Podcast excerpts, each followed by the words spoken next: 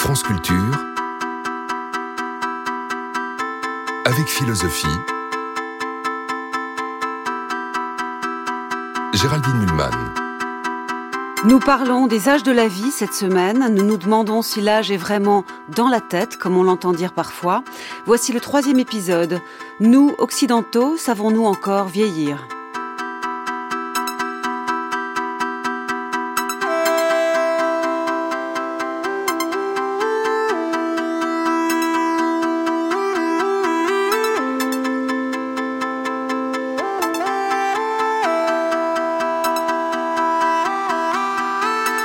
Les EHPAD nous effraient. Enfin, c'est surtout ce qu'on appelle la dépendance affectant à un moment donné les personnes de grand âge qui nous effraie. C'est un enjeu social et politique. Les conditions du soin qui font signe aussi vers les conditions de travail des personnels soignants sont d'immenses questions. Mais sous ces questions, il y a le problème plus général du vieillir, la perception que nous avons de ce processus, les angoisses corrélées. D'autres civilisations ont-elles été ou sont-elles encore plus sages que nous dans ce domaine? Nous allons évoquer ce matin les Grecs anciens, nos ancêtres, à nous occidentaux. Tout ce qui concerne la vieillesse paraît là plus beau et plus simple que chez nous aujourd'hui. Mais ne faut-il pas se méfier un peu des images d'Épinal Les modernes n'ont-ils pas osé se confronter vraiment à l'insupportable du vieillissement Peut-on croire sans naïveté que jeunes et vieux pourraient aujourd'hui en Occident cohabiter paisiblement, peut-être même sous le même toit, sans difficulté concrète Bonjour Véronique Boudon-Milot.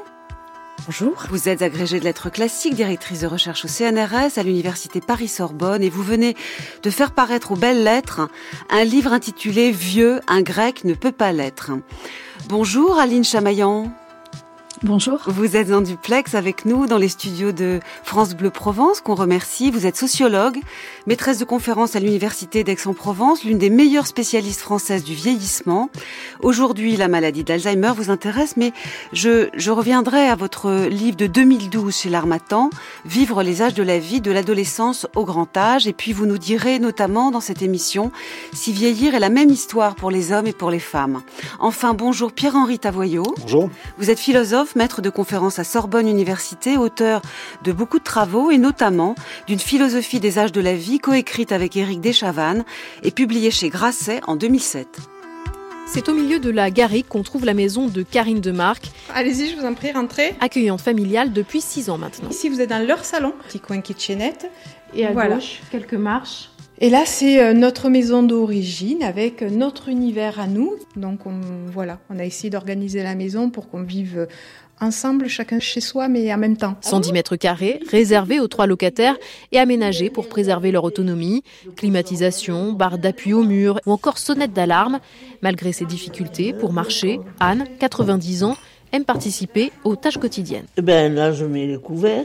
Quand elles sont en capacité de faire la vaisselle, de l'essuyer ou de la ranger, je les laisse faire. Il n'y a pas d'obligation. Si elles maintiennent l'autonomie, elles sont chez elles, elles se rendent utiles, elles se sentent utiles, elles savent que ça peut m'aider forcément. Elles sont contentes, tout simplement. Hormis le dimanche, Karine partage chaque repas avec ses locataires. Ben, le matin, on se lève à 8 heures et puis on déjeune. Donc en général, euh, dans nos accueils familiales, ben, il n'y a pas de dénutrition puisqu'on mange ensemble. Quand je me fais un thé, un café, ben, automatiquement, qui en veut, qui veut quoi, euh, on est là, on vit ensemble. Allez, on va faire la vaisselle, on va attendre que Clémence euh, nous appelle. Ici, pas de madame ni monsieur, tout le monde s'appelle par son prénom. C'est pas un membre de ma famille à part entière, bien évidemment, mais euh, une grand-tante qu'on voit pas longtemps. Je pense que c'est ce sentiment-là qui reste à la fin. Un esprit de famille que les trois locataires, Sylvette, Clémence et Anne, apprécient. Un petit comité, là, ben, j'aime bien. Hein. Je me sens comme ma maison aussi. Chacune vit sa vie. Oui, en se supportant gentiment. Des fois, on écoute de la musique. Hein Je m'appelle Clémence. Ça se passerait bien. Je fais ce que je veux, je me lève quand je veux, je suis bien de toutes les façons. Il y a combien? Trois ans? Quatre ans Quatre ans que je suis là Ouh là là France Culture, avec philosophie,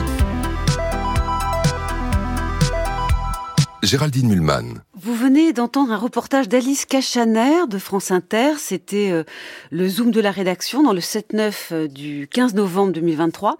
Reportage sur des familles d'accueil euh, pour personnes âgées. Alors évidemment, cette maison d'accueil euh, eh ben, nous paraît tout à fait paisible, peut-être même idéale. Elle nous rappelle que La plupart d'entre nous sommes en général séparés de nos parents, grands-parents, arrière-grands-parents quand ils vieillissent. Vous êtes sociologue, euh, Madame Chamaillan. J'aimerais savoir si, en, fonction de tout ce que vous connaissez du vieillissement aujourd'hui, ce serait imaginable euh, qu'on aide les familles, peut-être financièrement, à garder euh, euh, leurs parents, grands-parents, arrière-grands-parents au quotidien, chez elles, davantage. Est-ce que ce n'est pas un peu irréaliste?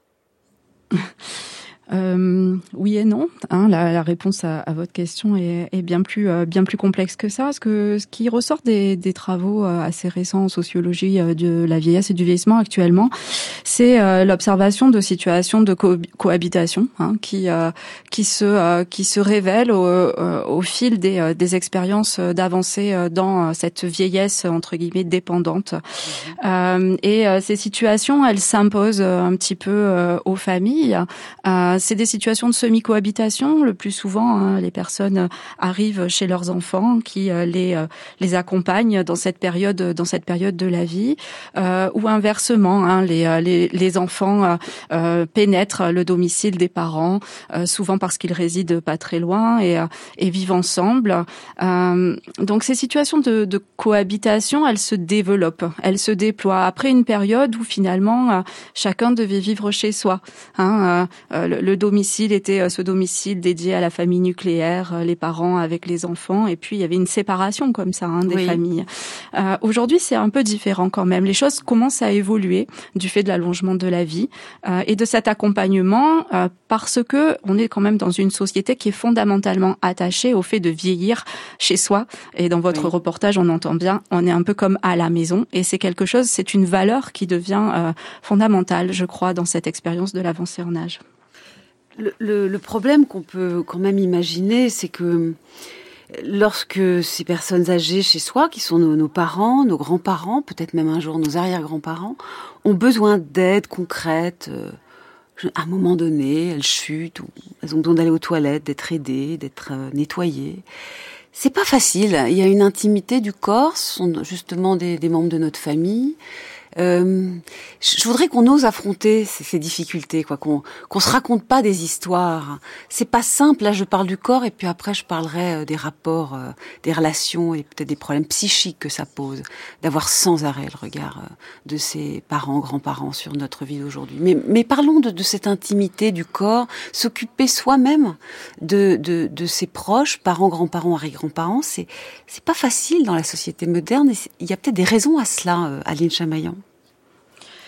Alors votre votre réaction, elle, me fait réagir. Euh, je crois qu'il faut qu'on fasse attention à ne pas déployer qu'une euh, vision déficitaire de l'avancée en âge et, et du vieillissement. Oui. Euh, c'est ce qu'on fait de plus en plus. C'est euh, c'est ce qui fait aussi que euh, cet âge de la vieillesse, il est dénié, il est refoulé, il est mis à distance. on est dans une société qui a cloisonné les âges. on a construit un âge de la vieillesse. Ce n'est pas le cas de toutes les sociétés. Mhm. bien au contraire, il existe des sociétés. Je pense à une société qui avait qui avait étudié Bernard Arcan en Colombie qui, qui n'avait pas institutionnalisé d'âge de la vieillesse, oui. hein, euh, les cuivas. Euh, on a institutionnalisé cet âge de la vieillesse et de ce fait, on a cloisonné les âges et on a mis euh, d'une certaine façon à distance cet âge, cet âge qui pose problème dans une société qui incarne d'autres valeurs. Alors, euh, tout ça pour dire quoi? Tout ça pour dire que avant d'arriver à, à, ce portrait que vous dépeignez hein, d'une vieillesse euh, littéralement dépendante euh, où euh, les proches doivent entrer dans une intimité, il se passe mhm. beaucoup d'autres choses qui nécessitent d'être aussi exprimées et, et, je dirais que c'est notre rôle et notre peut-être notre mission aussi de spécialiste des questions du vieillissement d'en parler mhm. parce que ce qui fait que toute cette réalité de la vieillesse dépendante entre guillemets euh, euh, sera sera abordé, euh, je dirais peut-être plus sereinement, apprivoisé de, des deux parts d'ailleurs, de la part des personnes âgées elles-mêmes, mais aussi de leurs proches. Eh bien, c'est que cet être ensemble et ce vivre ensemble aura été apprivoisé dès le plus jeune âge. Donc, personnellement, donc vous me répondez que vous ne répondez pas sur la difficulté, mais vous me dites que c'est possible, qu'il faudrait y travailler, qu'il faudrait réfléchir. Vous me parlez de vivre ensemble, etc. Et je, je suis la première à non seulement à entendre, mais à essayer de, de penser ce que vous dites. Et je vous remercie de le dire. Mais je, je suis désolée. Avec philosophie, c'est aussi euh, affronter les, les, problèmes. Alors, on va parler des Grecs anciens qui fréquentaient euh, euh, leurs âgés au quotidien et, et qui avaient une autre conception de la vieillesse. Véronique Boudon-Milo. Mais parlons juste un instant d'aujourd'hui. C'est vrai pour un individu moderne d'avoir au quotidien, euh, très longtemps dans sa vie, euh, un parent, un grand-parent, un arrière-grand-parent, qui, bien avant d'être dépendant, euh, eh bien, parle. Il y a du lien social. On se supporte gentiment, disait la dame dans le reportage. Mais ça peut être dur, ça, quand même, ce regard, ces commentaires. Euh, c'est pas facile. Je, veux dire, j'ai pas envie qu'on raconte que le vivre ensemble, euh, c'est simple. Il suffit de dire le mot, quoi. Vous voyez ce que je veux dire? Véronique Boudon-Milo, et je parle même pas, puisqu'on a un tout petit peu évoqué de la, du rapport au corps, euh, même quand ils sont pas dépendants, euh, les personnes âgées ont des moments euh, difficiles. C'est difficile, quoi.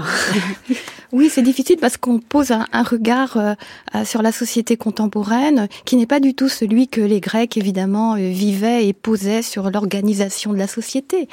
Euh, la cellule familiale dans, dans l'Antiquité, c'est l'oikos, c'est le domaine. Et dans ce domaine très vaste, il y a plusieurs générations qui se côtoient, oui. depuis l'enfance jusqu'à la vieillesse. Donc il faut gérer, si j'allais dire, aussi bien les petits que, que les plus âgés. Et surtout, et, il y a des gens, je crois, quand même, qui gèrent plus que d'autres, n'est-ce pas? Il y a des, des ah, esclaves. Mais oui, mais on est dans une société où oui. il y a des serviteurs, bon, on peut dire esclaves, mais des serviteurs qui vont être aussi pris en charge par cet oikos. Oui. Donc il y a un système d'échange qui est beaucoup plus riche, beaucoup plus complexe. Et cette idée que on ne prend pas davantage en charge les gens âgés que les gens plus jeunes, comme le disait Platon, euh, le, le vieillard est deux fois enfant quand il a la chance de parvenir à la vieillesse. Oui. Parce que la vieillesse, c'est encore le meilleur moyen de vivre longtemps. Et les Grecs l'avaient bien compris. Et seulement 6% de la population arrivait, ce sont des estimations naturellement, à l'âge de 60 ans et au-delà. Et donc, la vieillesse était une chance. Et le poids démographique de ces personnes âgées n'était pas du tout comparable à celui que nos sociétés En général, on meurt, pour, à la grande majorité, mourrait avant 60 ans, c'est ça? C'est ce que j'ai bien compris. On peut le, le dire comme ça, absolument. Oui. En réalité, il mourrait dès l'enfance. Oui, la mortalité Et les premières, voilà, oui. les, la mortalité, elle est infantile. Donc c'est quoi Après, quand même un, un, vieux pour les Grecs? Alors un vieux pour les Grecs, c'est là où c'est intéressant, c'est que il y a une fluidité, effectivement. Il n'y a pas cette barrière des âges. Qu'est-ce qu'un vieux?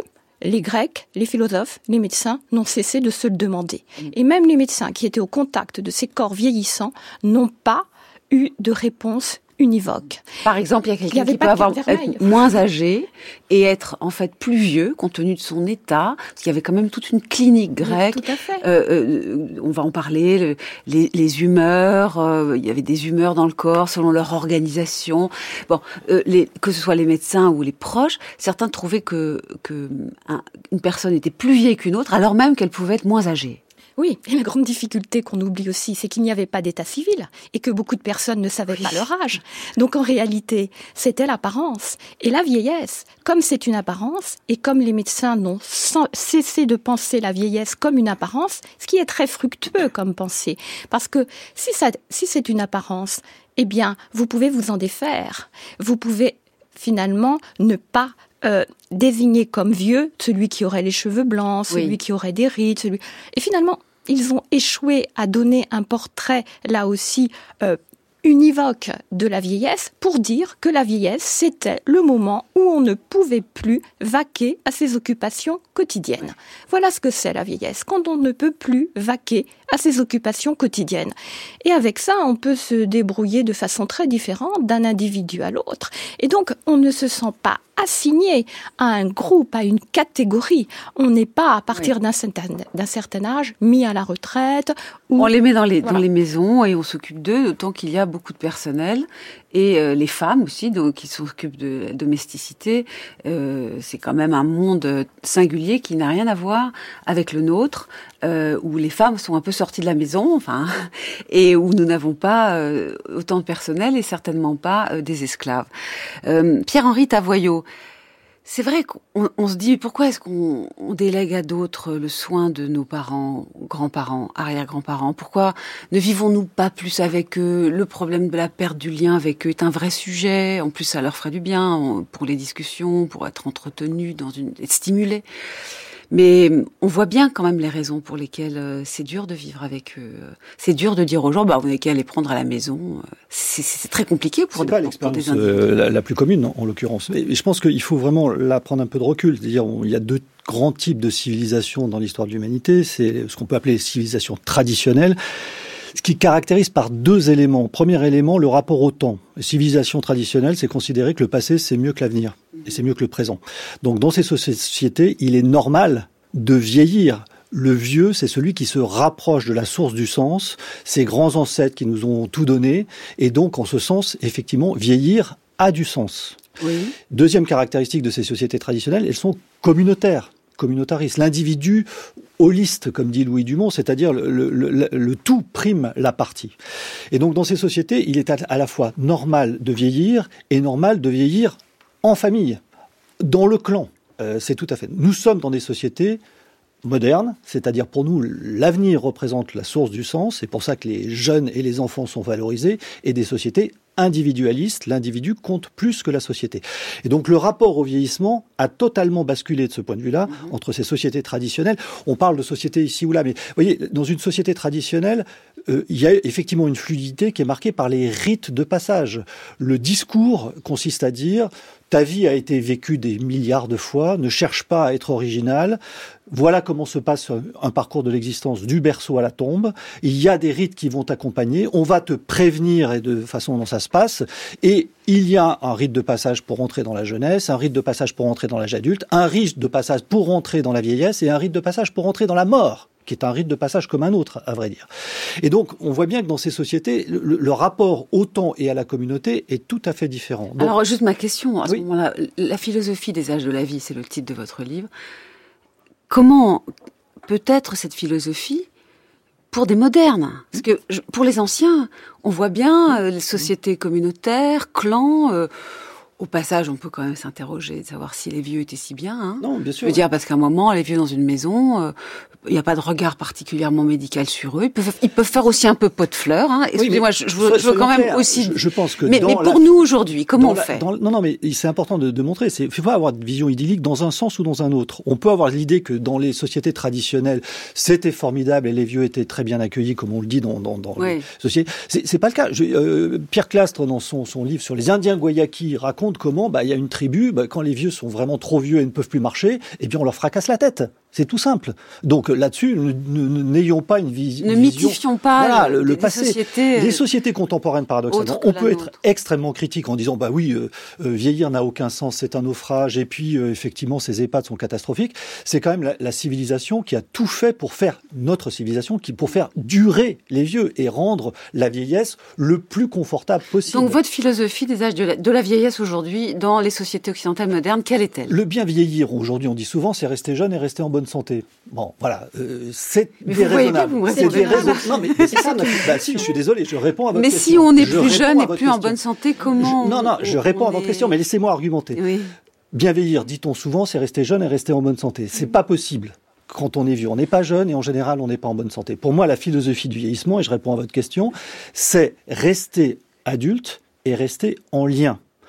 Alors le lien, il peut pas être en effet un lien dans une maison individuelle, parce que de toute façon, c'est pas l'expérience de la, cohabitation. Mais ce qu'on doit protéger aujourd'hui, c'est pas la, jeunesse ou c'est pas forcément la bonne santé qui est le prioritaire, c'est vraiment cette idée d'être en lien. L'autonomie, c'est bien, mais l'autonomie, si on est tout seul, ça n'a pas beaucoup d'intérêt. Et donc c'est ce lien qui doit être aujourd'hui, me semble-t-il, le sens des politiques et de la philosophie des âges de la vie, du vieillissement. Garder ce lien. La vieillesse solitaire est la vieillesse qui est la plus abominable qui soit. garder le lien. Euh, comment vous vous, vous vivez, euh, vous regardez plus exactement comme sociologue Aline euh, Chamaillan les expériences bonnes, ce qui marche, c'est-à-dire des familles où même si on ne cohabite pas avec parents, grands-parents, arrière-grands-parents, le lien est vivant, sain, fréquent. comme ce sont des familles riches, ce sont des familles qui peuvent s'offrir un EHPAD de luxe, qui peuvent rendre visite parce que les métiers des uns et des autres le permettent aisément, euh, parce que les week-ends euh, connaissent des plages euh, permettant ces visites. Ce sont les privilégiés aujourd'hui qui peuvent garder le lien avec les générations au-dessus? Non, je, je, pense que la, la, question du lien, elle est fondamentale. Euh, je pense surtout qu'on on vieillit, on vieillit en famille comme on a vécu en famille en fait. Euh, rien ne change véritablement à l'heure de la vieillesse en tant que telle. Euh, tout ça se joue dans une histoire de vie, une histoire familiale. La teneur des liens, elle, elle, elle se construit à l'intérieur euh, de ce réseau familial euh, et des histoires individuelles qui s'y déploient. si vous êtes dans une famille issue des milieux populaires, euh, les travaux ont montré quand même que les liens sont très très forts, euh, euh, les attachements aussi parce qu'ils constituent des supports pour faire face à toutes les difficultés qui peuvent qui peuvent arriver dans les familles, je dirais davantage dotées. ces liens prennent une une teneur certainement un peu différente, peut-être plus à distance dans les échanges parce que les mobilités sont certainement aussi plus grandes. mais peut-être que cette question des liens qui évoquait d'ailleurs euh, Pierre-Henri Tavoyot, elle est importante aussi au-delà de la, de la famille, elle est importante dans l'espace public en fait. Euh, travailler euh, cette question des âges et de la façon dont ils se lient doit sortir du seul cercle familial. On doit aller voir ce qui se passe ailleurs, dans l'espace public aussi. Tout à l'heure, je disais que on est dans une société qui a tendance à cloisonner les âges, et si on observe un petit peu ce qui se passe, les espaces, les espaces aussi sont cloisonnés au regard des âges. Travaillé sur l'université, le monde universitaire et sa capacité à s'ouvrir à tous les âges. Euh, l'institution comme une institution inclusive du point de vue de l'âge. C'est pas si évident que ça en fait lorsqu'on est euh, euh, un retraité et que l'on souhaite reprendre des études à l'université. C'est pas si évident que ça de franchir le seuil de l'université comme étudiant à la retraite. Les regards font que finalement on se dit est-ce que je suis à ma place ici? Et puis lorsque la démarche s'engage, les liens puisque c'était la question que vous me posiez de ces liens positifs. Les liens se construisent, les liens se nouent euh, et euh, la jeunesse apporte entre guillemets à la vieillesse et inversement. Là, on a vraiment des éléments qui donnent à voir que on doit dépasser ces clivages en réalité. Alors je crois qu'on sait bien là, tous, tous ici, beaucoup de gens savent très bien ce qui, ce qui les révulse, ce qu'on voudrait changer dans nos sociétés aujourd'hui, dans le traitement des personnes âgées, dans la, la rupture des liens malheureusement fréquente euh, entre les jeunes générations et les plus et les plus âgés. Nous avons plus de mal à dire comment améliorer, comment cultiver les liens euh, sans difficultés concrètes parce que voilà, il y a des problèmes de temps, tout le monde travaille, il y a aussi des problèmes relationnels souvent euh, entre les générations. Euh, alors savoir ce qui nous révulse, euh, il y avait une philosophe qui en parlait extrêmement bien, c'est Simone de Beauvoir parlant de la vieillesse, écoutez-la en février 1970 sur Radio-Canada. Du fait qu'un homme âgé n'a plus les mêmes possibilités de fatigue et de travail, il est mis à la retraite généralement où il s'y met de lui-même. Donc vieillir, c'est aussi cesser de travailler. Ce qui est un bien pour euh, certains, parce que ça leur permet d'avoir des loisirs, mais ce qui est un affreux malheur pour la plus grosse majorité, parce que l'absence de travail, ça suppose une euh, chute du niveau de vie terrifiante, étant donné que les pensions sont extrêmement insuffisantes. Vous avez écrit cet essai sur la vieillesse, Simone de Beauvoir, pour lutter contre la société qui considère les vieillards comme des parias, c'est cela? Oui, en grande partie, c'est-à-dire qu'elle les considère, elle ne le dit pas, mais elle les traite comme des parias. À la contraire des mythes dans lesquels le vieillard apparaît comme un sage, comme quelqu'un de plein d'expérience, de vénérable, de respectable, mais en réalité elle les traite comme les parias, c'est-à-dire qu'en effet elle les empêche de travailler, ce qui serait un bien si elle leur donnait des moyens de vivre décents. Mais elle ne les leur donne pas du tout, et il y a une quantité d'indigents qui sont des vieillards, de vieillards qui sont des indigents. On ne fait vraiment, sauf dans une quantité infime, mais dans l'ensemble, on ne fait vraiment rien pour permettre aux vieillards, une fois qu'ils sont dans les hospices, dans les asiles, dans les maisons de retraite, leur permettre de s'occuper, de se réunir et de peupler ces loisirs dont on leur fait cadeau, et un cadeau qui est bien souvent un cadeau empoisonné. Nous nous demandons ce matin euh, comment vieillir en Occident? Savons-nous encore vieillir, nous, occidentaux modernes? Euh, Et là, vous venez d'entendre euh, la critique assez connue de Simone de Beauvoir de, cette vieillesse où nous fabriquons des parias, alors même que parfois il s'agit de personnes âgées qui sont encore relativement en forme, mais qu'on sort de la société, notamment du monde du travail et du monde de tous ces liens dont me parlent les invités d'aujourd'hui depuis le début de l'émission, Véronique Boudon-Milot, Aline Chamaillan et Pierre-Henri Tavoyot. Véronique Boudon-Milot, vous êtes spécialiste de la vieillesse chez les, Grecs anciens. Vous avez fait un livre admirable sur ce sujet. Est-ce que chez eux, euh, les personnes âgées étaient perçues comme utiles? Qu'est-ce qu'on leur faisait faire? Euh, Étaient-elles précieuses? Évitaient-elles justement cette situation de paria évoquée par Simone de Beauvoir? Bien, je renverserai la question en demandant est-ce que la personne âgée se sentait utile? Non pas le regard qu'on pose sur elle, mais le regard qu'elle renvoyait. Et regardez, Platon, la République. Sur quelle scène s'ouvre la République? Une rencontre chez Céphale, qui certes ne peut plus marcher, n'a pas pu se rendre au Pirée, mais donc c'est Socrate et ses amis qui est venu chez lui. Et qu'est-ce qu'on fait? On parle. Dans cette civilisation de l'oralité, on peut se rendre sur l'agora, plus tard on se rendra euh, sur le forum. Et ce qui est important, c'est de pouvoir circuler, de rencontrer les autres, qu'il y ait dans l'espace public des endroits où on puisse échanger. Donc ils sortaient de la maison, donc, de la oïkia que sinon vous la maisonnée. Sinon on venait les voir. Et il y a cette idée très importante pour la médecine antique qu'on ne peut pas prendre en charge uniquement la santé ou le soin du corps sans s'intéresser à ce que les Grecs appelaient l'âme, dans la mesure où, comme le dit très bien Galien, que les facultés, que les, les, mœurs de l'âme suivent les facultés du corps. Donc, il faut prendre en charge les deux parce qu'un esprit qui va bien, c'est un corps qui va bien et réciproquement. Donc, échange intellectuel, et échange politique et échange euh, familial, c'est ça que vous dites. Familial, intellectuel, politique, pour être inclus inscrit dans la vie de la cité et continuer à avoir sa parole, son opinion, son avis sur les choses de la cité. Un mot sur, quand même plus précis sur le, le, corps, la théorie des humeurs chez les médecins grecs, Hippocrate puis Galien que vous venez de citer. Donc euh, Hippocrate, c'est en gros euh, euh, fin du, du, 5e siècle, tout début du, du 4e avant Jésus-Christ, et Galien, Claude Galien, c'est euh, voilà, merci. Il est né en 129 et mort en 201. Euh, tous les deux croyaient qu'il y avait quatre humeurs dans le corps, le sang, le flegme, la bile jaune, la bile noire. Bon, si je comprends bien ce que vous avez écrit, euh, dans notre vie, nous connaissons des étapes. Euh, euh, au début, nous sommes souvent très chauds et très secs. Euh, c'est vraiment ce qui... Nous allons vers l'été de l'âge. plutôt humide. humide quand on est plutôt humide. Mais on, se dessèche en vieillissant. Mais la, la vigueur de l'âge, c'est chaud et sec. Et puis après, ça devient de plus en plus froid. Alors là, ils sont pas tous d'accord. Est-ce que c'est froid et sec chez les vieux, puis est-ce que ça redevient humide dans le très très très grand âge? Même s'il ne parle pas d'âge. Euh, euh, bon, d'accord, d'accord.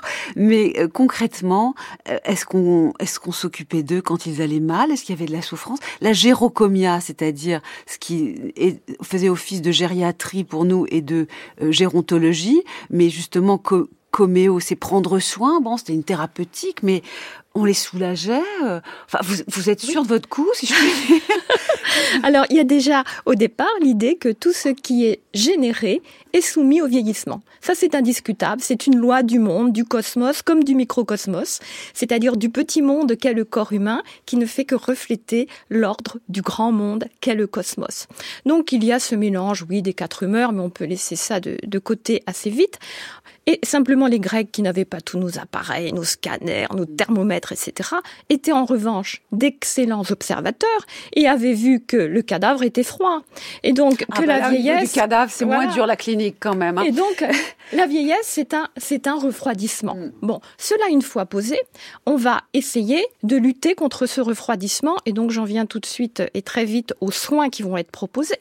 Mais euh, avant cela, il y a l'idée que la vieillesse n'est pas une maladie, ne réclame pas une thérapeutique particulière dans la mesure où les maladies qui existent peu ou prou dans la vieillesse sont les mêmes que celles qui peuvent exister à d'autres âges, mais avec des caractéristiques différentes liées à ce refroidissement, à ce dessèchement ou à cette Pourquoi les Grecs pensaient-ils, si je vous ai lu correctement encore une fois, que les femmes vieillissaient plus vite que les hommes?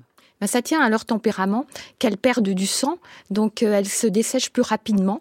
Euh, et aussi, alors ça, euh, je vous laisserai juger de la pertinence de la réflexion, qu'elles ont été formées in utero plus rapidement que les hommes. Donc, euh, bah, évidemment, bon, même si les Grecs ne le disaient pas comme ça, elles sortent de la, la côte d'Adam. Donc, elles sont un petit peu un. On s'occupait bien d'elles autant que des hommes. d'années de d'hommes. On les trouvait aussi utiles à la société euh, que les hommes, ou bien. ah ben, quand il s'agissait de donner la vie, oui. Non, je parle des vieilles, des vieilles dames. Alors, les vieilles, les vieilles sont objets de moquerie dans la comédie, Aristophane se moque, par exemple, de l'attrait pour les vieilles femmes, pour le vin. Ce sont de, vieilles pochardes dont on se moque ah bah facilement. C'est sympathique, c'est de votre âge idéal et moi libidineuses aussi, qui peuvent regarder avec un peu trop de mm. d'acuité et de désir les beaux jeunes gens qui passent à proximité. Euh, mais en général, on a aussi des femmes médecins. On a aussi des femmes, euh, par exemple, qui exercent euh, la maïotique, qui vont être là pour aider à l'accouchement. Et ce sont les vieilles femmes qui vont venir aider à l'accouchement parce qu'elles ont cette expérience. Donc, euh, comme toujours et dans toutes les sociétés, il y a des visions très ambivalentes et puis qui reflètent au niveau de la vieillesse, ce qu'est la vision de la femme depuis, euh, depuis sa jeunesse et son enfance, c'est-à-dire quand même une place de second rang, évidemment. Vous voyez, Pierre-Henri de Tavoyot, je me demande si le, le, drame de la vieillesse, je suis désolée, je parle comme une moderne, euh, mais n'était pas là déjà, présent pour les Grecs. Bien sûr. C'est pas si simple. nous, nous, on reconstruit parce qu'on on a envie d'améliorer ce qui, ce qui est dans nos sociétés. On a envie, comme vous le dites, d'une philosophie des âges de la vie. Mais c'est difficile. C'est difficile de, de, de, de, de dessiner, je dirais, une utopie du vieillissement. C'est vraiment difficile. Vous ne trouvez mais pas? Elle n'a jamais existé, cette utopie du vieillissement. C'est-à-dire que chez les Grecs eux-mêmes, il y a un débat pour ou contre la vieillesse. moi, je le fais démarrer euh, avec cette fameuse le texte de Mimnerme de Colophon, qui est un poète élégiaque formidable et qui raconte euh, le très beau mythe de la déesse Aurore. Aurore est une déesse fabuleuse, évidemment comme toutes les déesses, et qui a le malheur de tomber amoureuse d'un jeune et beau mortel qui s'appelle Titon. Évidemment, elle voit assez vite le problème et donc elle s'adresse à Zeus pour demander à Titon, euh, eh bien, euh, l'immortalité. Et Zeus lui donne l'immortalité. Simplement, évidemment, Aurore s'aperçoit très vite qu'elle a oublié de demander le complètement indispensable de l'immortalité, à savoir l'éternelle jeunesse, ce qui eh fait que Titon devient assez rapidement impropre à l'usage, en tout cas l'usage que voulait en faire Aurore, et même dans une version du mythe, euh, Titon qui radote sans arrêt devient une cigale. Face à ce poème, qui mhm. lance vraiment, qui est une lecture très critique de la vieillesse. D'ailleurs, le, poème de Mimner se termine, je cite de mémoire, puissais-je, sans atteindre cette vieillesse, mourir pour mourir en quelque façon jeune?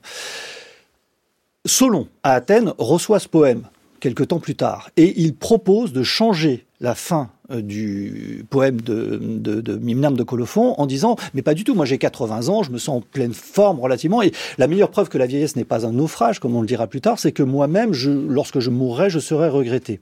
Et il propose de changer la fin du poème de Mimnam de Colophon en disant, et c'est cette fameuse phrase qui va courir dans toute l'histoire de la philosophie, en disant je deviens vieux et je continue d'apprendre. C'est-à-dire que la vieillesse n'est pas un déclin pour lui, c'est un élargissement et un approfondissement.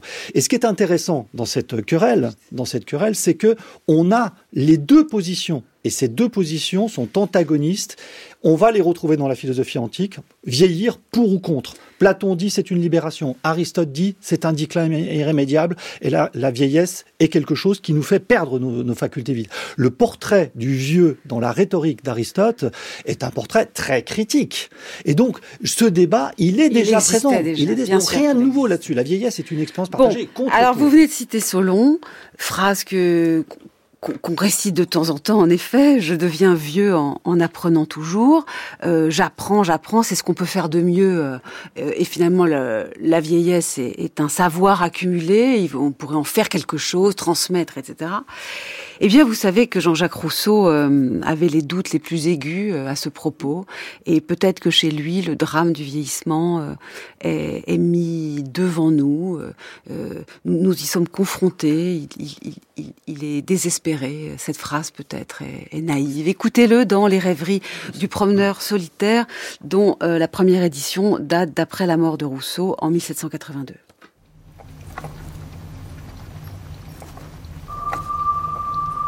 Je deviens vieux en apprenant toujours. Solon répétait souvent ce vers dans sa vieillesse. Il a un sens dans lequel je pourrais le dire aussi dans la mienne. Mais c'est une bien triste science que celle que depuis vingt ans l'expérience m'a fait acquérir. L'ignorance est encore préférable. L'adversité sans doute est un grand maître, mais il fait payer cher ses leçons et souvent le profit qu'on en retire ne vaut pas le prix qu'elles ont coûté. D'ailleurs, avant qu'on ait obtenu tout cet acquis par des leçons si tardives, l'à propos d'en user se passe. La jeunesse est le temps d'étudier la sagesse. La vieillesse est le temps de la pratiquer. L'expérience instruit toujours, je l'avoue, mais elle ne profite que pour l'espace qu'on a devant soi. Est-il temps, au moment qu'il faut mourir, d'apprendre comment on aurait dû vivre? Nous entrons en lice à notre naissance, nous en sortons à la mort. Que sert d'apprendre à mieux conduire son char quand on est au bout de la carrière? Il ne reste plus à penser alors que comment on en sortira. L'étude d'un vieillard, s'il lui en reste encore à faire, est uniquement d'apprendre à mourir. Et c'est précisément celle qu'on fait le moins à mon âge. On y pense à tout, hormis à cela. Tous les vieillards tiennent plus à la vie que les enfants et en sortent de plus mauvaise grâce que les jeunes gens. C'est que tous leurs travaux ayant été pour cette même vie, ils voient à sa fin qu'ils ont perdu leur peine. Tous leurs soins, tous leurs biens, tous les fruits de leur laboreuse veille, ils quittent tout quand ils s'en vont. Ils n'ont songé à rien acquérir durant leur vie qu'ils puissent emporter à leur mort. France Culture, avec philosophie, Géraldine Mulman. Texte de Rousseau dans Les rêveries du promeneur solitaire, lu par Riyad Kera de notre équipe. Texte très dur, euh, sans merci. Que sert d'apprendre à mieux conduire son char quand on est au bout de la carrière? Il y a une détresse hein, du vieillissement qui, où on a l'impression que Rousseau dit, quand on commence à savoir comment faire, euh, eh bien c'est déjà trop tard. Euh, je voudrais savoir si concrètement, vous qui êtes sociologue, euh, Aline Chamaillan, vous notez chez les, les, les personnes âgées, euh, de, de, tous âges d'ailleurs, parce que bon, il y a plusieurs étapes dans le vieillissement, euh, une envie d'apprendre fraîche, vive, ou au contraire, est-ce que vous sentez plutôt un peu de cette détresse qui est, ben, je sais pas mal de choses, je veux bien encore apprendre, mais c'est terrible, c'est trop tard. Je, je, je sais que c'est un peu hum, dur de parler ainsi, mais dans cette émission, enfin avec philosophie, on n'est pas là pour enjoliver non plus euh, ce Non, mais vous êtes un peu univoque dans votre propos. Euh, non, là, je dis que je vais parler de la fraîcheur. Non, non, Alors parlez-moi que... de la fraîcheur, puisque Pierre-Henri Tavoyot me trouve univoque. Euh, euh, Alain Chamaillan, dites-moi ce que vous voyez. Je vais vous répondre très clairement.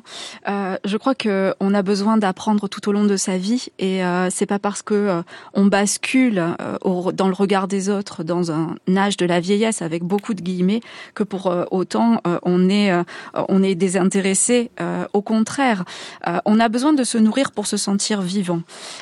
et c'est pas juste enjoliver la réalité, c'est me saisir pour le coup des propos des personnes que j'ai pu rencontrer au cours de mes travaux et euh, des personnes à qui j'ai pu enseigner. Euh, il y a quelques il y a quelques années, on a mis en place un programme expérimental de formation à l'université de Lille pour permettre à des retraités eh bien d'apprendre à vieillir. Et à notre grande surprise, ce programme a, a, a amené un, un, nombre conséquent de personnes à candidater et à s'engager dans cette démarche oui. parce que apprendre, eh bien, c'est ce qui nous rend vivants, c'est ce qui nous nourrit Il y a, vraiment une, une rhétorique culinaire, hein, se nourrir euh, pour pouvoir cultiver à la fois euh, son esprit et son corps. Donc euh, non, je dirais que on a besoin. Que Rousseau a tort, et je suis ravie qu'une sociologue contemporaine nous dise que Rousseau a tort, car contrairement à ce qu'a dit Pierre-Henri Tavoyot, je, je fais vivre le, débat, mais je n'ai pas d'avis définitif. Le, texte de Rousseau, il faut le, le compléter parce qu'il y a un passage où il dit :« Je ne sais pas si, comme Solon, je, je, je, je peux continuer d'apprendre, mais ce qui est sûr, dit-il, c'est que je, je finirai ma vie meilleur que je n'y suis entré. Donc, euh, il y a la connaissance, mais il y a l'approfondissement moral. Et euh, Rousseau défend, c'est pas une thèse forcément que je partage, mais il faut le dire, Rousseau défend l'idée que ce travail sur soi, c'est l'apprentissage pas simplement de la science ou de la lecture, c'est aussi un travail de, de construction morale. Et, à et donc, vous et donc c'est pas du tout Rousseau n'est pas du tout le pire en matière de critique du vieillissement. Vous voulez que je vous donne le pire? Oui, le pire c'est Nietzsche. Bah, bien, sûr. Alors je cite, je voilà, cite. Bien sûr. Aurore. Oui. Euh, paragraphe 542 la plus extrême prudence devrait s'imposer face à la vieillesse et son jugement sur la vie, vu que la vieillesse, tout comme le soir, aime à vêtir le déguisement d'une moralité nouvelle et séduisante. Ça veut dire que pour Nietzsche, la vieillesse nous rend normatifs, jugeant les jeunes toute la journée, exactement ce qu'on ne veut pas entendre chez nos parents, grands-parents toute la journée. Et contaminons les, les, les jeunes. C'est-à-dire le vieux va essayer de dire je, je suis calme, je suis serein, je suis recueilli. En vérité, c'est de l'impuissance, c'est de la laïcitude. Et j'essaye de convaincre les jeunes que c'est ça la bonne vie. Pour Nietzsche, c'est tout à fait cohérent. C'est une philosophie vitaliste. Donc à partir du moment où il n'y a plus de vie, où la vie décline, eh bien c'est une philosophie, c'est une vie qui, qui décline. Mais il y a aussi Aristote à certains égards. Aristote reprend une, une métaphore grecque, enfin alors euh, laquelle la vie est comme un arc. C'est en grec archaïque, bios, euh, c'est l'arc. La, la, vie, bios, est un arc. Et euh, pour Aristote, c'est très clair la vie a un sommet, c'est 35 ans pour le corps, 49 ans environ, j'aime bien le environ, pour l'esprit. Tout ça sont des chiffres qui ont, qui ont du sens dans la, la philosophie grecque. En tout cas, euh, ces chiffres sont les climactérites, comme on appelle. Euh, mais, mais voilà, il y a, et après, c'est le déclin irrémédiable. Donc, vous avez ici des philosophies extrêmement critiques à l'égard de la vieillesse. Euh, et Rousseau, de ce point de vue-là, est beaucoup pourquoi plus. Angoissé, vous diriez? Non, c'est pas. Alors, chez, chez Aristote, il n'y a aucune angoisse. Mais non, je parle de Nietzsche et de oui. Le mot, le mot chez Aristote est marasmos. Et marasmos. Mais, mais en réalité, euh, Maronsis, c'est une réalité physiologique euh, qu'il y a derrière cela. C'est qu'effectivement, ben, il y a une puissance de vie, pour reprendre un texte un peu, enfin un terme un peu nietzschéen, qui, qui va qui va déclinant. Mais euh, ce qui est important, c'est que à côté de cela, s'il y a déclin du corps, il y a toujours vitalité possible, intellectuelle, et d'où l'importance d'échanger et de lire hein, et de Oui. toujours s'enrichir. Enfin, ce qui est sûr en tout cas, c'est que si on veut réfléchir à la vieillesse aujourd'hui, il faut pas trop aller chez les modernes, pas trop chez Rousseau, pas trop chez Nietzsche, et il vaut bien mieux faire ce que vous faites, Véronique Boudot-Milo, qui est d'aller euh, retrouver une certaine sagesse grecque ancienne, même s'il faut pas non plus complètement l'enjoliver. Euh, euh, C'était pas si simple le, le, domestique chez les Grecs. Il y a quelqu'un qui, qui nous y incite aujourd'hui, c'est Laura Adler, euh, qui a publié sur cette question sans se voiler la face, en, en affrontant, euh, comme le disait Simone de Beauvoir, le, la dureté de la vieillesse, surtout pour les femmes d'ailleurs. Écoutez-la, Laura Adler, dans le 7-9 de France Inter en septembre 2020. Dans d'autres civilisations que la nôtre, euh, la vieillesse est un supplément, la vieillesse est une possibilité de transmission de connaissances, la vieillesse est une possibilité de s'occuper des autres, la vieillesse est, est une altitude, la vieillesse est un désencombrement de soi-même, des vanités qui nous ont occupés pendant extrêmement longtemps. La vieillesse est une possibilité aussi de vivre intensément le bonheur quotidien, que ça soit de se réveiller comme ce matin, que ça soit de marcher le long de la Seine comme tout à l'heure, que ce soit d'entreapercevoir le bleu du ciel. Il y a une espèce de, de rapport direct à la vie. Et d'autre part, il y a beaucoup moins de, de carapace à l'intérieur de soi et de désir d'être regardé par les autres comme existant sur l'échiquier social. Donc cette espèce de on s'en fout en fait, c'est ça, on s'en bah, fout plus de son C'est-à-dire qu'on s'aperçoit qu'on a perdu beaucoup de temps à faire des choses qui étaient totalement inutiles et finalement qu'on n'a pas passé assez de temps pour faire des choses qui nous faisaient plaisir. Et dans les choses qui nous font plaisir, il y a beaucoup de choses intérieures qui sont extrêmement faciles à faire, mais il y a aussi beaucoup de choses qui sont de s'occuper des autres. S'occuper des autres, ça donne un plaisir extraordinaire. Dans la, la, sociologie du vieillissement que vous pratiquez, Aline Chamaillan, est-ce que vous observez cette envie de s'occuper des autres au moment même où il faut, parce qu'on vieillit, s'occuper de soi?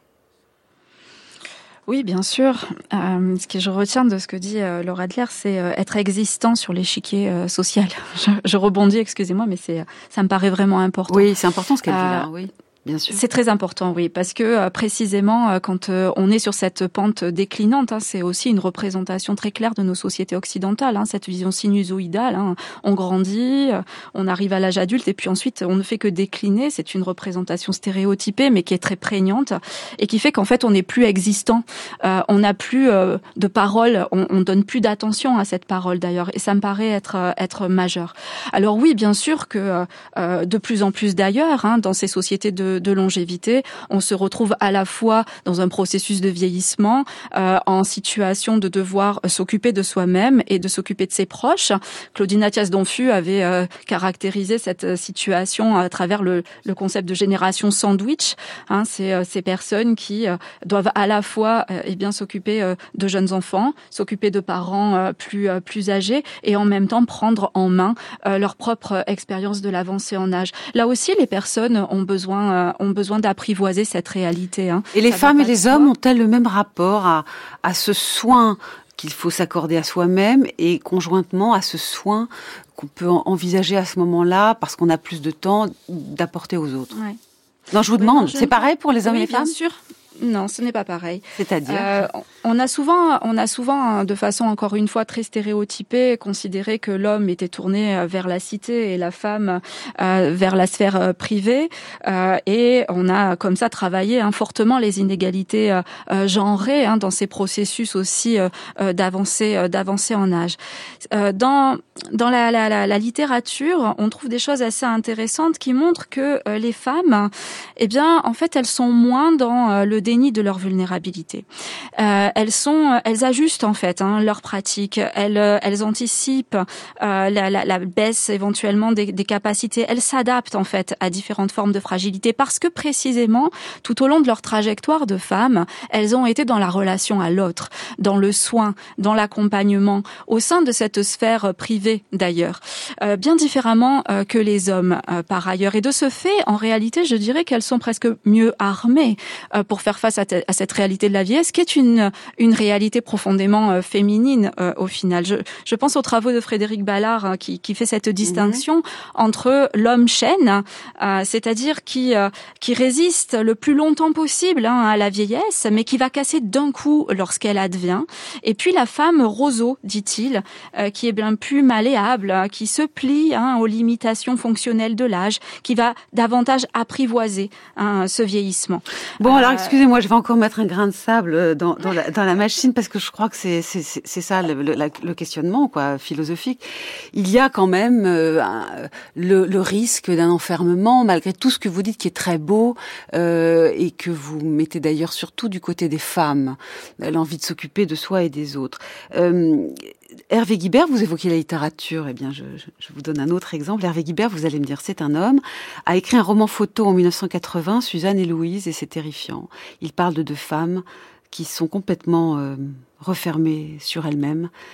Écoutez.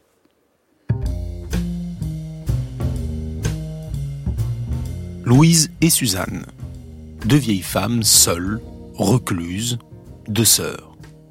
Petites, grises et courbées pour celui qui les croise dans la rue, banales. Deux femmes qui vivent depuis plus de 40 ans dans un hôtel particulier du 15e arrondissement.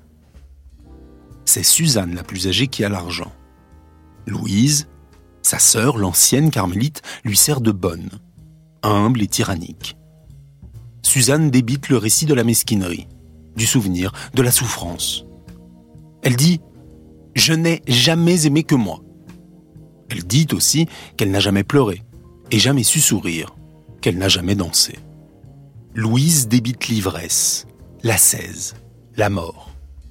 Depuis la vente de la pharmacie, personne ne vient plus les voir. Sauf leur petit-neveu. Il écrit une pièce sur elles. Lorsqu'elles sont seules, elles ne se parlent pas. Louise, à table, lit des feuilletons, tandis que Suzanne écoute à la radio le jeu des 20 millions cash. Elle ne se parle pas, sauf quand il vient les voir chaque dimanche. Elle ne lui pose pas de questions sur sa vie ou son travail, mais font passer leurs paroles à travers lui. Elles se jouent, pour lui, la comédie de leur rapport. Elles le séduisent, elles sont jalouses. Il se tait et les écoute. Elles sont étonnées de l'intérêt qu'il leur porte, flattées, amoureuses. Suzanne lui dit Si tu venais nous voir au soir, on te prendrait pour mon chéri. Elle se doute qu'il écrit quelque chose sur elle, alors elle parle sans retenue, presque de façon outrée. Plus rien à perdre.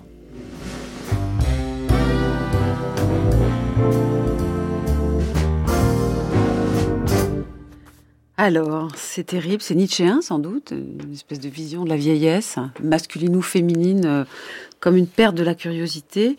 C'est évidemment contre cela que, que vous luttez avec force, Véronique Boudon-Milot, en allant chercher chez les Grecs des ressources pour penser le vieillir autrement. Écoutez, aux antipodes de cette vision, qui est celle d'un enfermement, même un enfermement à deux, mais un enfermement, il y a l'image de la vieillesse comme libération. Et c'est Céphale, je reviens à Céphale, au début de la République, qui dit, mais qu'est-ce que c'est agréable finalement de vieillir, parce qu'on retrouve une liberté de parole, et puis on est débarrassé de, toutes ces, de tous ces désirs, y compris amoureux. Eh bien, c'est très agréable la vieillesse, parce que c'est finalement la liberté pensez la même chose, Pierre-Henri Tavoyot je serais plus, plus nuancé en disant qu'en fait, euh, l'intérêt d'un regard philosophique sur la, vieillesse, c'est d'avoir, euh, dans ce débat vieillir pour ou contre, euh, des, des, positions exactement équivalentes. Pour Platon, Cicéron, c'est une libération. Pour Aristote, c'est un déclin irrémédiable. Pour Nietzsche, c'est un masque hideux de, de l'hypocrisie et la sagesse sénile. pour Rousseau, c'est une quête intérieure. Et donc, on a là toute une série de, de palettes, de, de couleurs distinctes. Et ce qui est ça qui intéresse, c'est que la querelle de la vieillesse philosophique a eu lieu et qu'aujourd'hui toutes les munitions sont sur la table et qu'il faut qu'on fasse nous autres modernes dans un contexte un peu différent où il faut quand même rappeler que notre civilisation euh, démocratique est aussi la civilisation qui certes n'aime pas la vieillesse mais adore les personnes.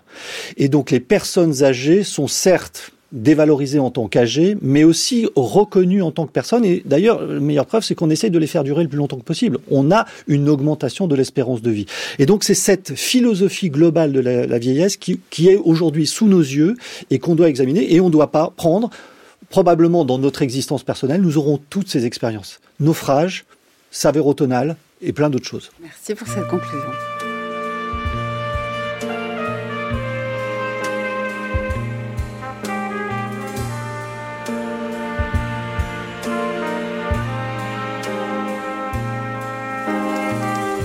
Je voudrais pas crever avant d'avoir connu les chiens noirs du Mexique qui dorment sans rêver, les singes à dévoreurs de tropiques, les araignées d'argent au nid truffé de bulles.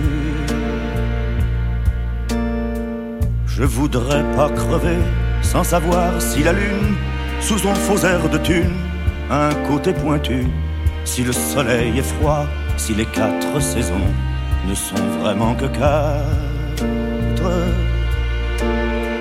Sans avoir essayé de porter une robe sur le grand boulevard, sans avoir regardé dans un regard d'égout, sans avoir mis mon zob dans des coins bizarres.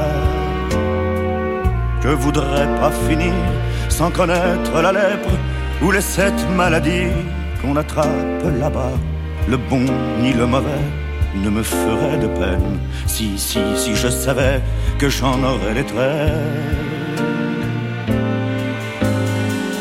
Et il y a aussi tous ceux que je connais, le fond vert de la mer, où valsent les brins d'algues sur le sable ondulé, l'herbe grillée de juin, la terre qui craquelle, l'odeur des conifères, et les baisers de sel, que ceci, que cela, la belle que voilà, mon ourson l'Ursula.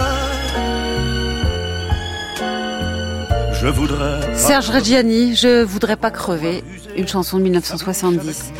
Je vous propose maintenant d'écouter la chronique de Frédéric Worms, qui cette semaine nous parle de la force de l'habitude. Voici le pourquoi du comment.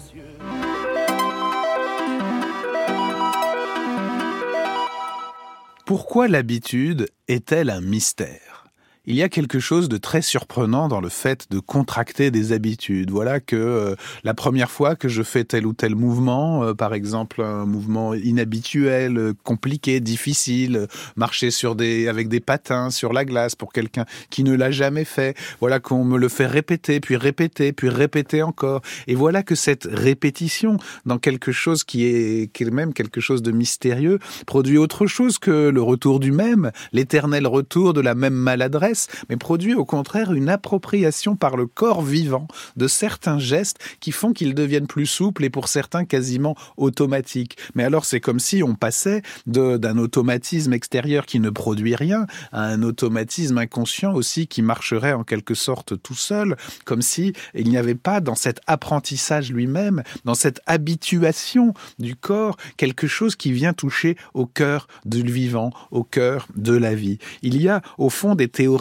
extrême ici qui s'oppose dans l'histoire de la philosophie et de la métaphysique pour expliquer non seulement ce problème moral et politique de l'habitude, des bonnes et des mauvaises habitudes, mais ce mystère ontologique au cœur de notre vie et de notre corps du pouvoir de prendre des habitudes. D'un côté, il y aura les théories mécanistes justement de la répétition, de cette association qui vient répondre à des problèmes vitaux et même Bergson finalement tend à réduire l'habitude à cette part superficielle de la vie déterminée par la réponse à nos besoins. Mais l'un des philosophes qui l'avait inspiré, pourtant Félix Ravesson, au début du XIXe siècle, auquel Claire Marin avait consacré une thèse très importante dans la lignée aussi de, de Ricoeur, eh bien, Ravesson, lui, avait vu dans sa petite thèse extraordinaire sur l'habitude un véritable pouvoir actif, spirituel au cœur du vivant. Il y a dans le vivant autre chose que des mécanismes. La preuve, c'est l'habitude. L'habitude, c'est le signe qu'il y a un sujet, qu'il y a une action mystérieuse